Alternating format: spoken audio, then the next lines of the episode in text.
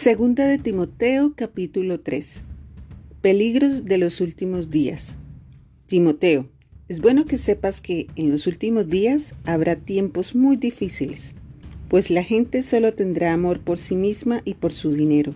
Serán fanfarrones y orgullosos, se burlarán de Dios, serán desobedientes a sus padres y malagradecidos. No considerarán nada sagrado no amarán ni perdonarán, calumniarán a otros y no tendrán control propio. Serán crueles y odiarán lo que es bueno. Traicionarán a sus amigos, serán imprudentes, se llenarán de soberbia y amarán el placer en lugar de amar a Dios. Actuarán como religiosos, pero rechazarán el único poder capaz de hacerlos obedientes a Dios.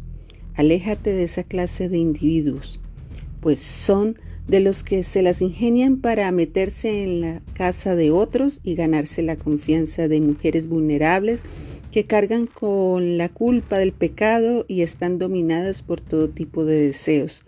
Dichas mujeres siempre van detrás de nuevas enseñanzas, pero jamás logran entender la verdad. Estos maestros se oponen a la verdad, tal como Janes y Jambres se opusieron a Moisés. Tienen la mente depravada y una fe falsa, pero no se saldrán con la suya por mucho tiempo.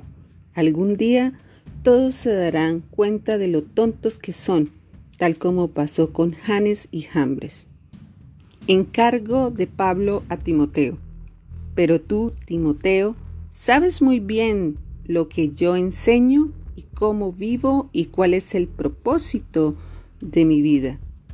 También conoces mi fe, mi paciencia, mi amor y, mi constancia.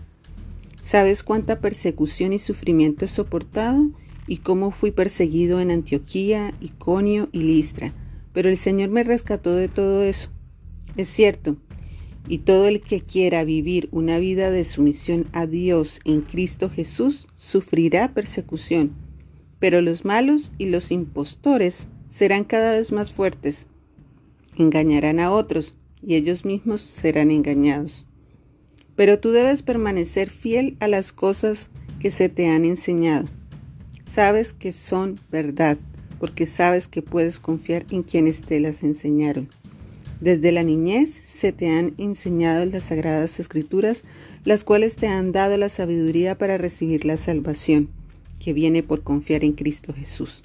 Toda la escritura es inspirada por Dios y es útil para enseñarnos lo que es verdad y para hacernos ver lo que está mal en nuestra vida. Nos corrige cuando estamos equivocados y nos enseña a hacer lo correcto. Dios la usa para preparar y capacitar a su pueblo para que haga toda buena obra.